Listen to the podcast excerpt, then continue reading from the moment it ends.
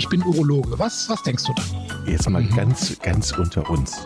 Wir müssen auch die Worte Penis und Hodensack in den Mund nehmen. Ja, ja. Und äh, das ist ja auch Sinn und Zweck äh, von so Veranstaltungen wie diesem Podcast, dass man das Ganze aus dieser Schmuddelecke so ein bisschen herausnimmt. Ja, herzlich willkommen zu einer neuen Folge Pinkelpause, ähm, dem Podcast zur Urologie. Sie werden sich sicherlich wundern, äh, dass heute mein lieber Partner Jochen nicht da ist. Der hat das zeitlich leider nicht geschafft. Ähm, deshalb werde ich heute hier, der Chris, alleine die Moderation übernehmen.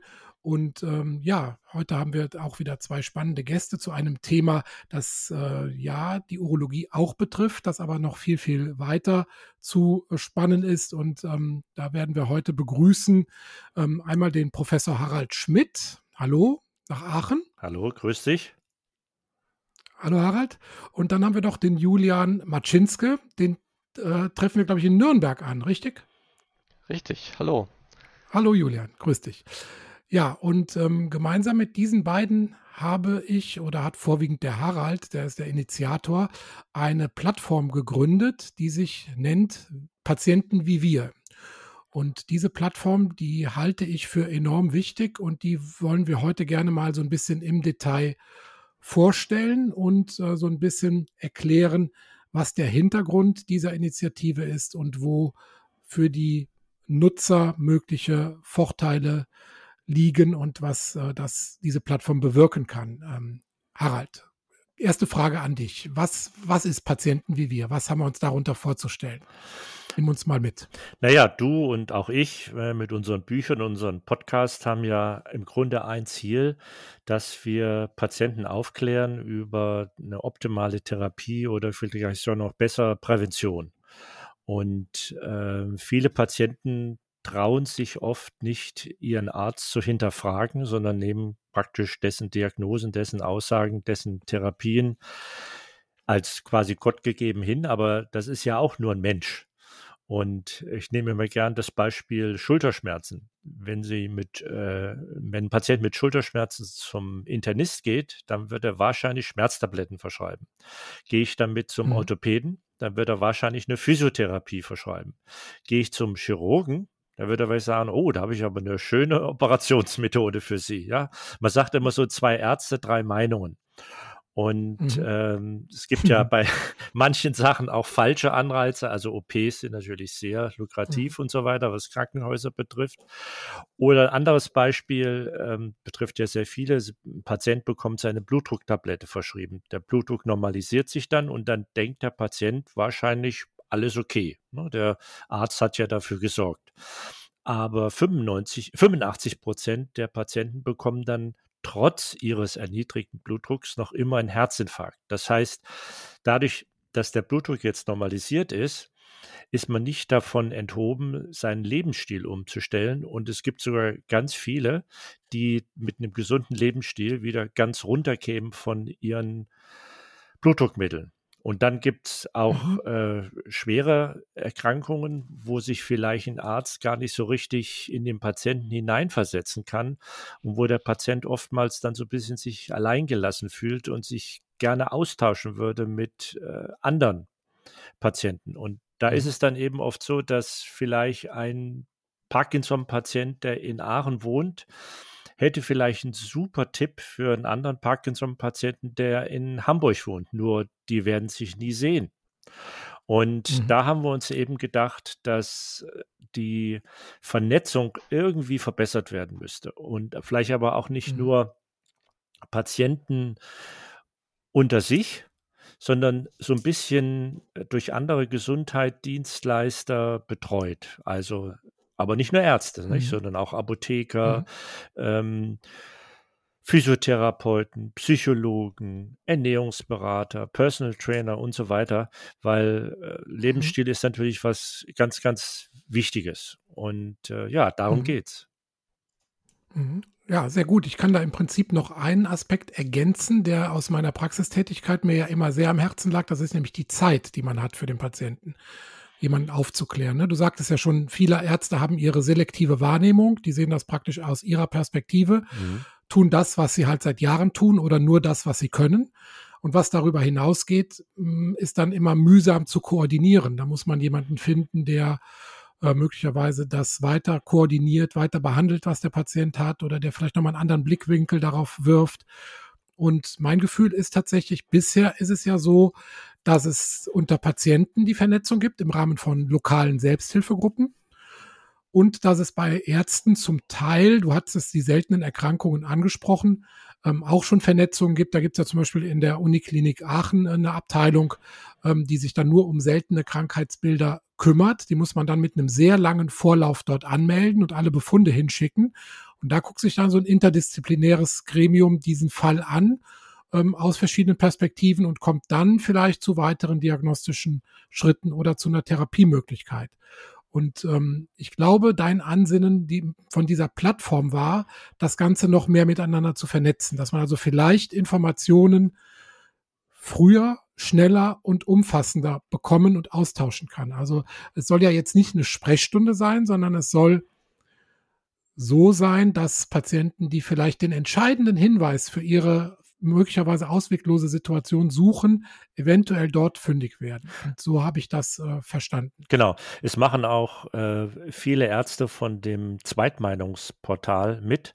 Das kennen die wenigsten vielleicht. Also seit 1. Januar letzten Jahres, glaube ich, haben alle Patienten das Recht, bei bestimmten Erkrankungen oder bei bestimmten Maßnahmen, bei bestimmten Operationen sich nochmal eine komplette ärztliche Zweitmeinung einzuholen.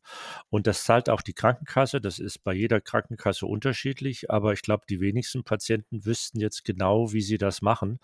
Und das wäre zum Beispiel auch eine Möglichkeit, sich über Patienten wie wir mit diesen Ärzten auszutauschen. Bei welchen Maßnahmen ist das überhaupt sinnvoll und wo wie kann ich diese Zweitmeinung anfordern? Das machen übrigens diese Ärzte alles selber. Also man muss sich da nicht um viel kümmern, muss einfach nur sagen, von welchem Arzt stammt die Erstmeinung und den Rest machen dann die und ein paar Wochen später bekommt man dann die Zweitmeinung, Operation ja oder nein.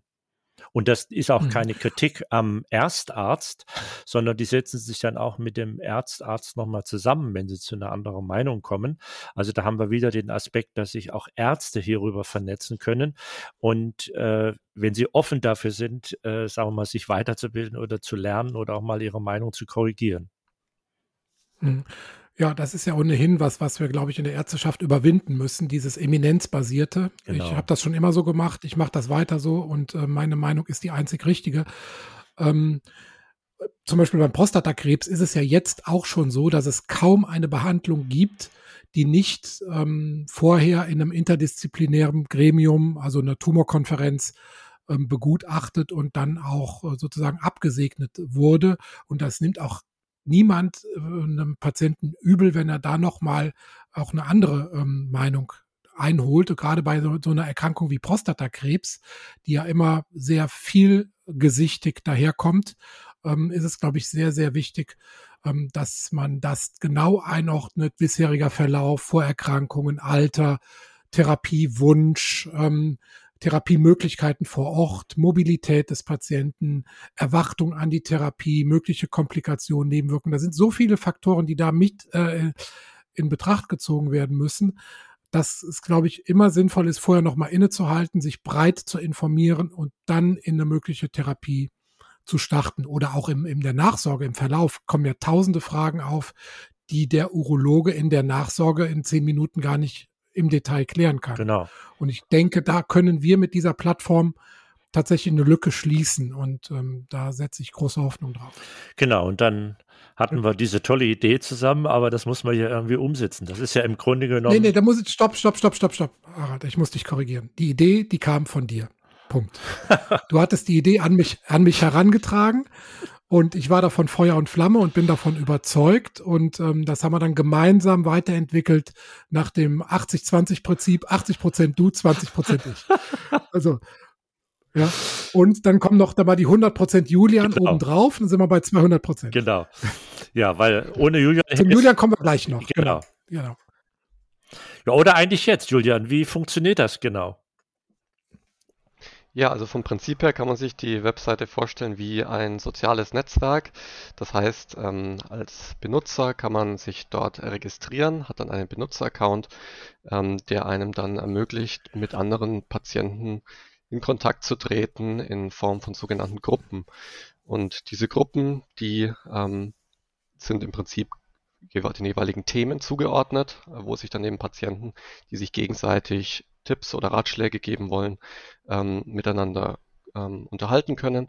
Ähm, und wie Harald schon erwähnt hat, ähm, können dort dann auch Ärzte zum Beispiel mit an den Unterhaltungen teilnehmen, ähm, um das Ganze ein bisschen zu führen vielleicht und um dann eben auch zu vermeiden, dass es vielleicht in eine ganz äh, falsche Richtung geht. Mhm.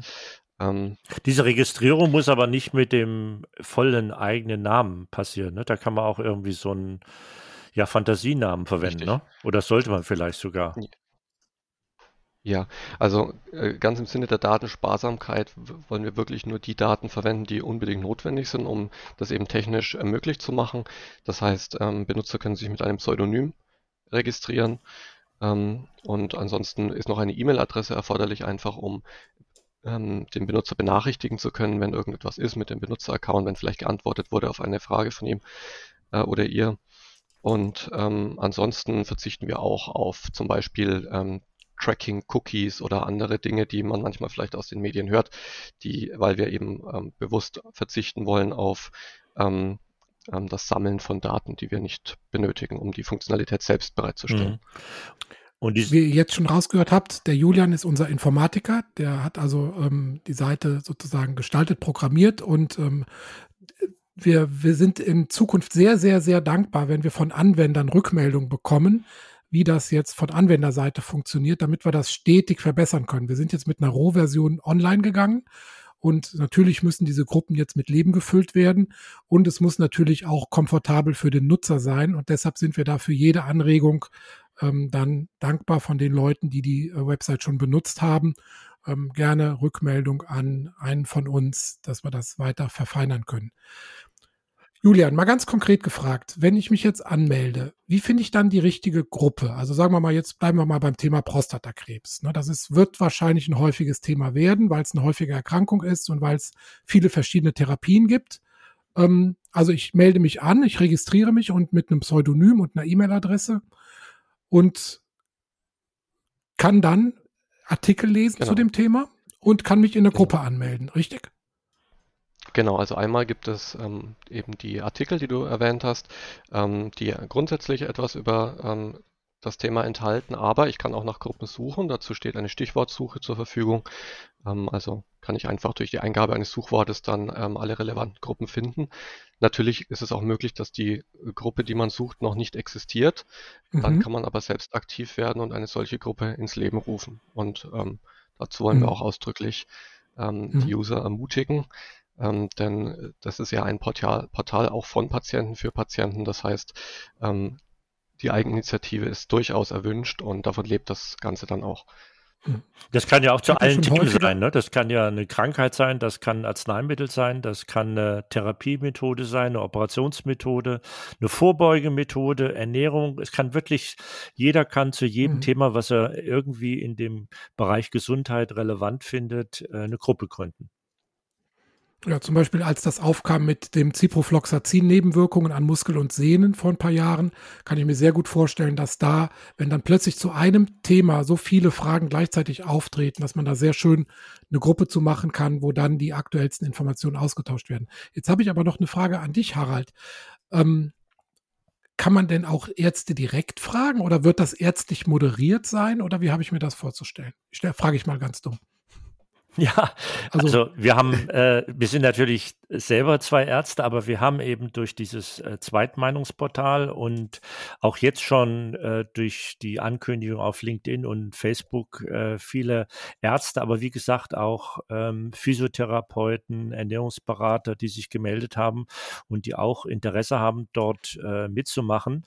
Also ich denke mal, es wird relativ schnell angefüllt mit Ärzten zu allen Bereichen, die dann auch ganz normale Nutzer sind. Dann gibt es vielleicht ganz besonders aktive Ärzte, die werden wir dann einladen, auch mal so ein, zu einem Thema, so, so einen Beitrag zu schreiben und so weiter. Aber im Grunde genommen sind Ärzte ganz normale Nutzer oder Mitglieder auf dem Portal, die dann sich bei Diskussionen beteiligen können und äh, ja, einen Tipp geben können. Was man natürlich nicht wollen, ist, dass äh, groß Werbung gemacht wird und so weiter. Also es soll wirklich nur um Informationsaustausch gehen.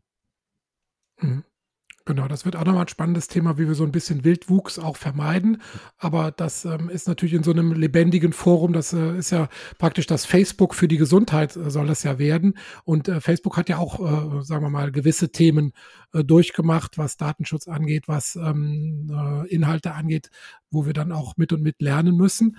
Aber ähm, die, das Ansinnen ist ja, denke ich, mehr als sinnvoll. Ich habe schon häufiger Vorträge in Selbsthilfegruppen gehalten, die sind dann lokal ähm, da sitzen dann fünf bis zehn äh, Betroffene, die sich dann immer wieder von Woche zu Woche mit ihrem Erfahrungsschatz austauschen.